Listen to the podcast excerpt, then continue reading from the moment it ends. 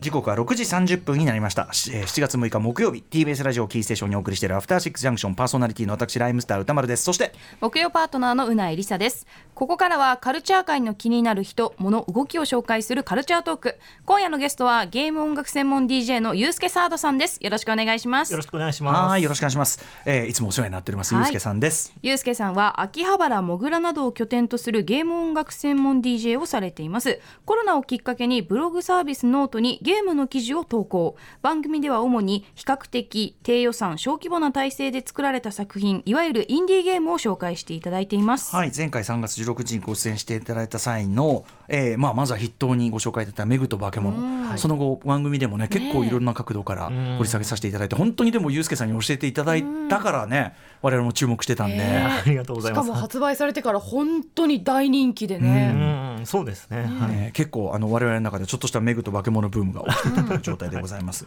ということで、えー、あれから4か月またさらにさまざまちょっと今後愛間の4か月って、はい、ちょっと常軌を逸したビッグタイトルラッシュっていうか。いや本当ですね。すね、はい、ゼルダももちろんそうだしファイナルファンタジー16もそうだし、はい、あと、まあ、ストリートファイター6とか。そうですね。どういうことっていう。バイオ RE4 とかも本当だよね。そうです。ねなんじゃこりゃ。本当になんかもうインディーも、まあ、もちろんやりますけどやっぱその対策ゲームやるのでも時間がちょっと、ね、取られちゃうくらいで、はい、本当豊作だったと思うんですけど、うんうん、まあ、それでも、やっぱりこうインディーもやっぱこれすごいなって作品がやっぱいくつも出てるんですね、はい、やっぱりあのインディー作品ってそこにしかないアイデアがあるからね。そうですね、ね。もちろんその一般的にちょっと小規模だったり、うんうんうん、あの低予算だったりっていうのもまああるんですけれども、まあ、やっぱりそのコンセプトですよね、うんうん、何やりたいかっていうの。を、うんうん、ある意味でその必ずその商業的に大ヒットするっていうよりは、うん、まあもちろんそれも大事ですけど、うん、何作りたいか何やりたいかっていうのも尖ってるところがやっぱ面白いですよね、我々からすればこんなゲームゲームってこういうやり方もあったのかみたいなことを発見できる場でもありますもんね。そうですね、はい、さあということで今回はどのような作品をセレクトしていただいたんでしょうか？そうですね。はい。やっぱりこうインディーだからこそこうできないこととか表現が難しいこと。あとは、まあ、どうしてもちょっとコンパクトにならざるを得ないことなどいろいろ制限ですとか制約っていうのがあると思うんですけれども、うん、それが逆に魅力になってるゲームっていうのを選んできました。まあ、それこそあのメグと化け物もね、はい、ああいうこうレトロゲーム調の、はい、あれだからこそいいっていうのがねそうですね、ね、まさにあのおでんキャットの大悟さんもおっしゃられたように、うんね、その制約制約の中のそうでした。そうですね。あるこそやっぱり生きてくるっていうはい。確かにはいということで、えー、ゆうすけさんおすすめのインディーゲームお知らせの後詳しく伺っていきます。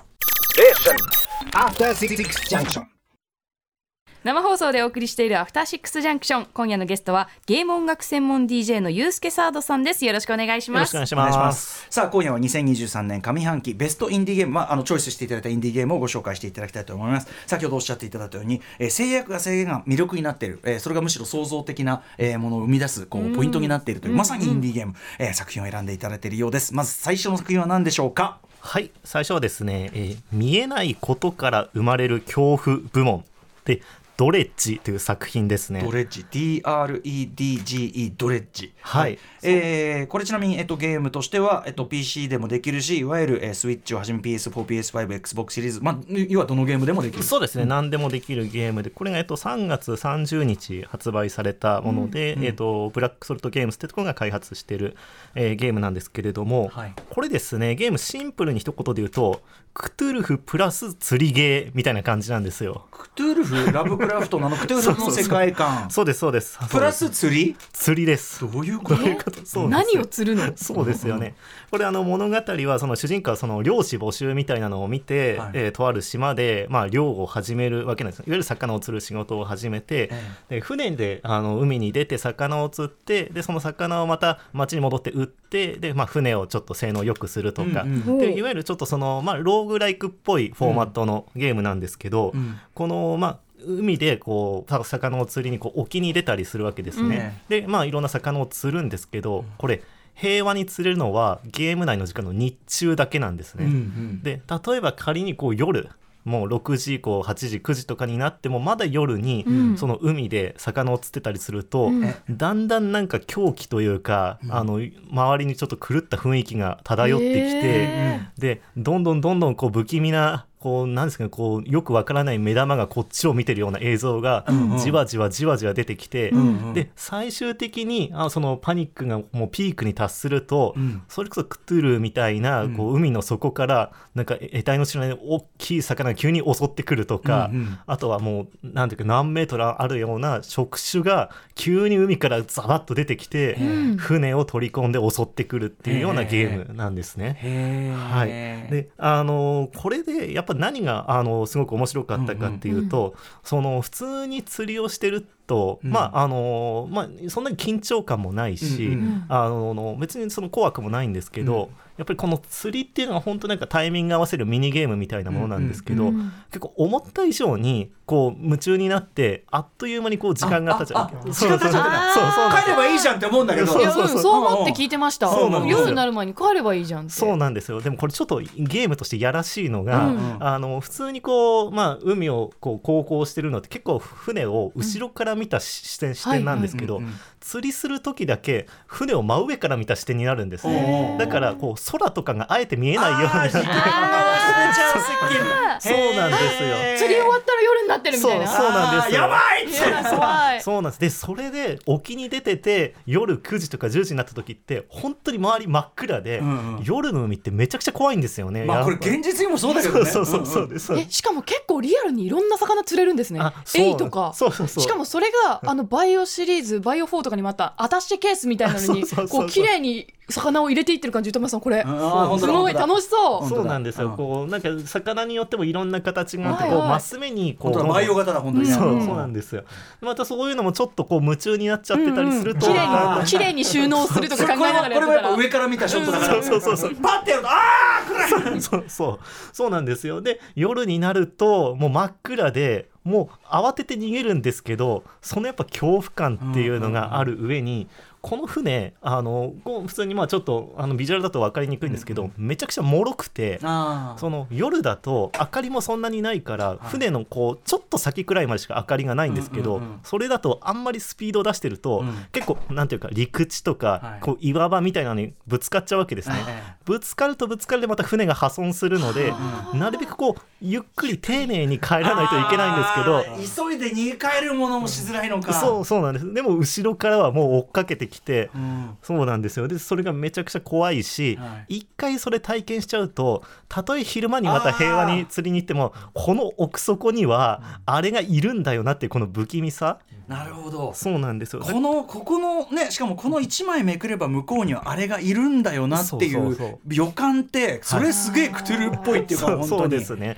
はい。あのだからそのホラーゲームとかでゾンビが大量に襲ってくるのもまあ怖いですけど、うんうんうん、もしかしたらここいるんじゃないっていうその見えないからこその想像力の怖さ、はいはい、これがやっぱりめちゃくちゃ上手っていうか不気味だしあのやっぱりなんならこれにプラスそのストーリー性もあって、うんうん、あの世界のこう異物と呼ばれるちょっとまあ特殊なアイテムを探してくれってまたいろんなところにその船で行くと、またそこはそこでいろんなその化け物っぽいのがこう海の底にいたりして、それにどうしてもこう、まあ、戦うことはできないのでこう逃げつつも、倒せないんですね。全く攻撃できないんです。そうですよね。倒せない、ね、釣れない？そうつ 釣れない釣れない。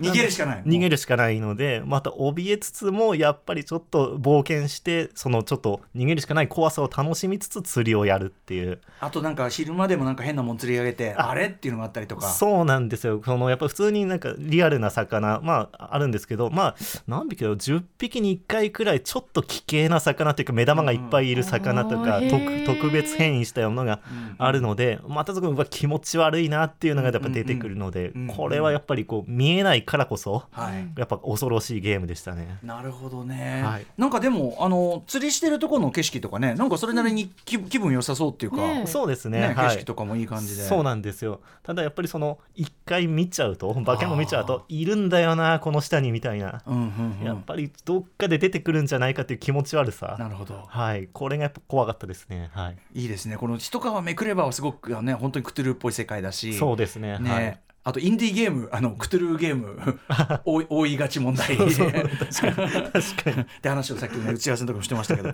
ドレッジ面白そう、ねはい。ええーこちらもうあのどんなゲーム機でもできますんでね、はい。パソコンでもできますということです、はい。続いていってみましょう。はい、続いてはですね、えー不自由さで生まれる物語部門 Terra Nil です。 Terra Nil はい。えーこれはですね、まああー、PC とあとはネットフリックスのを経由してできる。ネットフリックスゲームだ。出ました、スマホでできるそうですね。ことえっ、ですかね。と私 PC だったんですけどおそらくスマホでもできると思います、はい。でこれですね、えー一言で言うとテラフォーミング版シムシティなんですね、うんうん。はい。えー、とよくシムシティとかのその街づくりゲームって人口を増やすためにうん。こう街を開発していくんですけど、ええ。この目的は自然を増やすっていうのが目的になってるんですね。うんうんで、えーとまあ、あのテラにいるっていうそのテラっていうのはよく地球とか言われる通り、まあ、どこかその別の惑星のもう完全に荒れた植物も全く生えてない土地にこうどんどん自然を増やしていくっていうのを目的としていろんなあの操作を行うんですけど、うん。例えばそのシムシティみたいに最初に発電施設を建ててじゃあ次は植物が育つようにその土地を浄化する毒素除去装置みたいなものを作る。うんうん。で今度はまた水水をまく機械を作るってどんどんやっていくと徐々に草が生えてきてで徐々にこう木も生えてきてえーで動物もちょっとずつ生まれてくるっていう、そのまあテラフォーミングをテーマにしたゲームなんですね。うんうんはい、でやっぱりその、まあ、なんていうかその人口を増やすゲームとかその街を整えるゲームってまあいろいろあるんですけど、うん。その自然を増やすっていうテーマっていうのがまたすごく新鮮でうん。面白いんですけど、うん。ただあのこれステージごとに分かれてて、うん。一つのステージごとに決まったエリアがあって、うん。そのエリアを自然にいっぱいにすると、まあ、一つ目的達成なんですけど、うん。やっぱこのゲームすごいコンセプトがすごくいいなと思ったのが、例えばさっき言ったみたいにその土地を浄化する装置とか、水をまく機械をいっぱい設置して、うん。そのエリアに自然をいっぱいにするわけなんですけど、うんまずそこで終わりじゃなくて、うん。やっぱり本当の自然のためにはその自然を増やすために設置した機械も邪魔であると考えて、うん。最終的には生態系をもっとうまく回るようにして、はい。はい。機械も取って終わり、そうです。いわゆるその立つ鳥あこ後を二のさずみたいな感じで自然を増やすために作ったけど不思議が増えたらじゃあこれも邪魔だよねってことで、うんうん。全部回収するために人また工的な要素を全部取っ払うまでが。そう。そうです。そうです。そうなんです。一回増やして自然いっぱいになってじゃあ今度は回収してで回収するために作った機械をまた回収して、最後にはエアシップに乗ってその場を離れるっていう物語になってるんですね。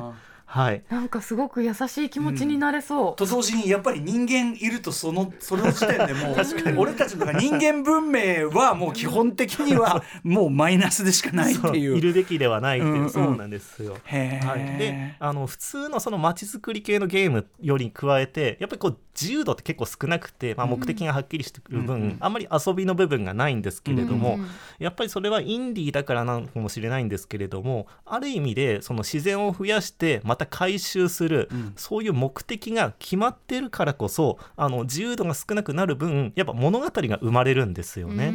うん。その例えばシムシティとか他のその街づくりゲームをやった時に自分がやって誰か友達がやったとしても、うん。それぞれの体験って全く別のものになるじゃないですか、うん。それはやっぱり自由度があの広いからであって、まあ、そ例えばそのゼルダってめちゃくちゃ自由度が、うん。あの広くてあそんな解き方あったんだってこういろんな話ができる代わりに、はい。こう共通したあの感覚っていうのは、まあまあ、捉え方によってはちょっと難しいかも。ただあのそれこそ FF の16っていうのは、うんそのオープンワールドとかじゃない限り、うんうんなないんですけれどもあのその代わりこう必ずみんな同じ体験をする。うん本来やっぱり街づくり系のゲームってその自由度が高いのがベースだとしても、今回はあえて絞ったことでうん。一つの物語がみんな体感できるっていう仕組みになってるのが、こう自由度が狭いっていうのがデメリットに思いつつ、やっぱりこの物語が生まれるっていうそのインディーの良さが出てるのかなと思いますね。あとなんかメッセージ性、うん。すごい結構強いメッセージ性っていうか。そうですね、ありますね。はい。うん。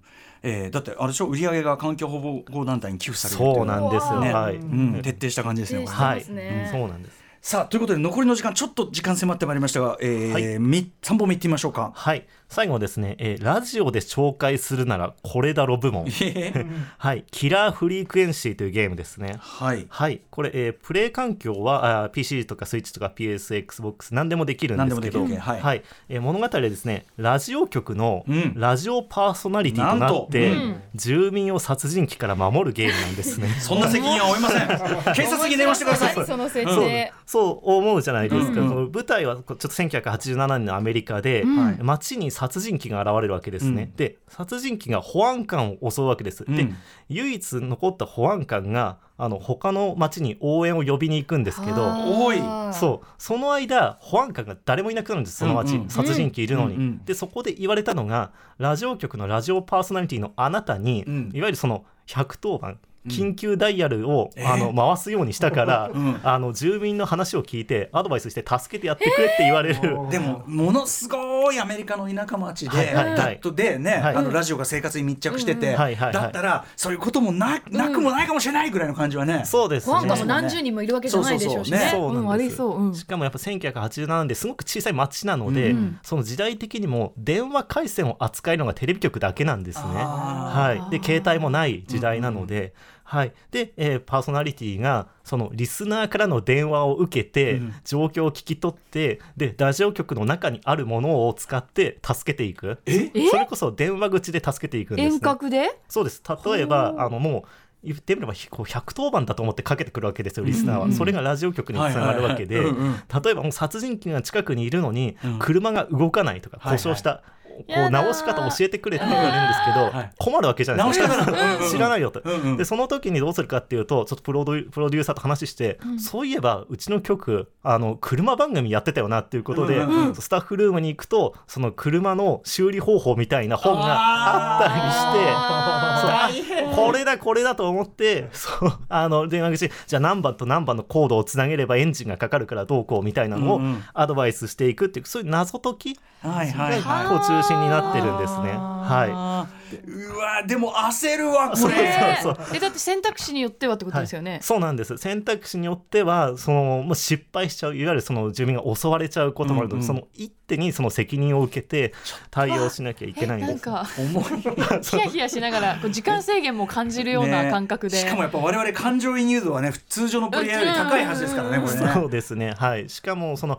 やっぱりこれ面白いのが、うん。やっぱ現場が見えないんですよ。完全そう電話口リスナーとの電話だかあーらそうなんです。だからうん。仮に何か失敗しちゃってその住民が殺人鬼に襲われた時も、うん。なんかそういう凄惨なことがされてる音しか聞こえなくて、うん。これはヘッドホンでやるといいかもしれないな。うん。でそう音しか聞こえないんだけれども、うん。だからこそそのなんていうか想像力が働きすぎちゃって、うんうん。すごく自分の無力さとか、はいはい。なんか後悔がすごく増幅されるんですよね。きついな。そうなんですよ。しかも自分はどこにいるかっていうと100%安全な場所にいて、うん。でちゃんとアドバイスしたけど失敗しちゃった。その後悔だけがずっと残り続けるっていう、うん。そのやっぱ電話だからこそ、うん。その感じるそのなんていうか申し訳なさみたいなのとか、はい。うんうん。はい。っていうのがやっぱりあのすごく面白いところあだったんです、の映画のギルティみたいにね。本当に音だけで状況を聞いてうんなんかやるのありますけど、うん。映画あったけど、あれみたいな感じですねだからね。そうなんですよ、へー。でこのなんか殺人鬼がですねちょっとホイッスリングマンと呼ばれていて、うんうん。まあ、口笛男それもやっぱ音うまうまいですね。うまい。あ近い近づいてる近づいてる。そうそう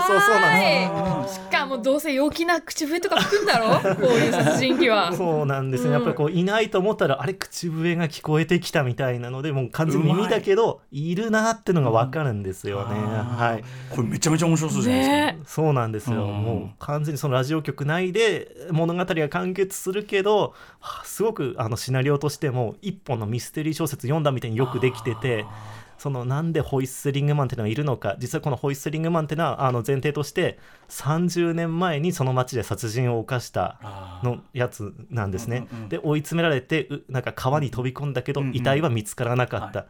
ブギーマン型ですね。はい。なるほど。それがなんで今復活したのかって話もまた面白い。もうやりたくなっちゃった。やりたくなったけど同時にさうん途中でさ「知らねえよ!」っつってさ。俺そんなんじゃねえよ!」みたいなさ「こんなん吠えないよ責任。本当ですね。はいはい、ということで、えー、今回ご紹介いただいた3本、えー、ドレッジそして、えー、テラニルそして最後にご紹介いただいたラジオのやつ、えー、 Killer Frequency 3本ご紹介いただきました、えー、ゆうすけさんありがとうございます。最後にゆうすけさんからお知らせ事お願いします。はい。えーと、私そのノートでいろいろ記事書いたり、まあ、SNS やってたりするので、えー、よければフォローなどしていただければと思います。あとまあ DJ もやってますのでまたそれも SNS 等で告知させていただくのでよろしくお願いします。いやさすがのチョイスでございました、ありがとうございます、はい。えー、2023年上半期、えー、ゆうすけさーどさんがチョイスしていただいたインディーゲームご紹介いただきました。ゆうすけさんありがとうございました。ありがとうございました。ありがとうございました。明日のこの時間はムービーウォッチメンです、えー、ポール・シュレーダー監督脚本カードカウンター使います。After Six Junction.